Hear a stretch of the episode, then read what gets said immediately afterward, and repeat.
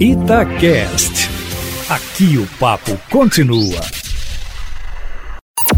Em cima do papo, com Edilene Lopes.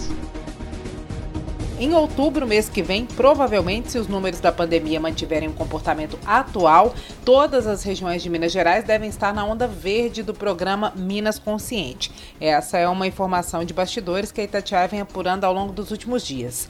Com a melhoria progressiva dos índices, o Estado oficializou hoje as primeiras ações de retomada, Eustáquio Ramos, das atividades presenciais no Executivo Estadual, no governo de Minas. Conforme nós informamos ontem, em primeira mão, cada cada órgão do governo do estado tem até 10 dias para publicar regras específicas para o retorno das atividades em loco, as presenciais.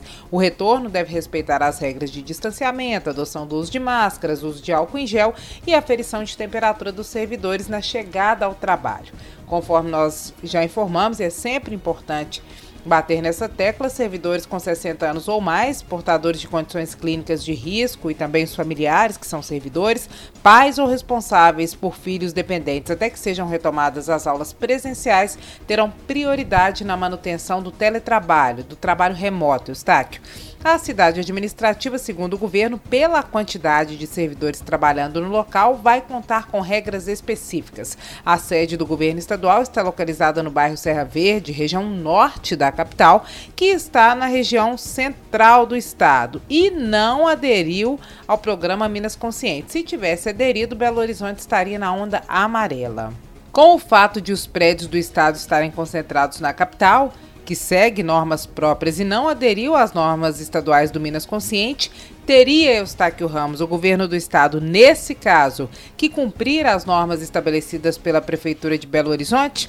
A Prefeitura respondeu à coluna em cima do fato que normatiza apenas sobre o serviço público municipal e que o Estado tem autonomia para definir as regras de seus órgãos, mesmo eles estando dentro dos limites da capital. Para os órgãos do município, de Belo Horizonte, vale a portaria 30 que determina que a regra geral é o teletrabalho, o que só não vale para saúde, segurança e outras atividades que exigem o trabalho presencial. E agora, em relação à Assembleia Legislativa, Eustáquio, com a pressão de alguns parlamentares pelo retorno da realização das reuniões de comissões temáticas, a direção definiu que as reuniões poderão acontecer. Serão retomadas as reuniões de comissões na próxima segunda-feira, com limite de dois eventos pela manhã e dois à tarde, e serão realizadas de forma remota com pelo menos um deputado presencial.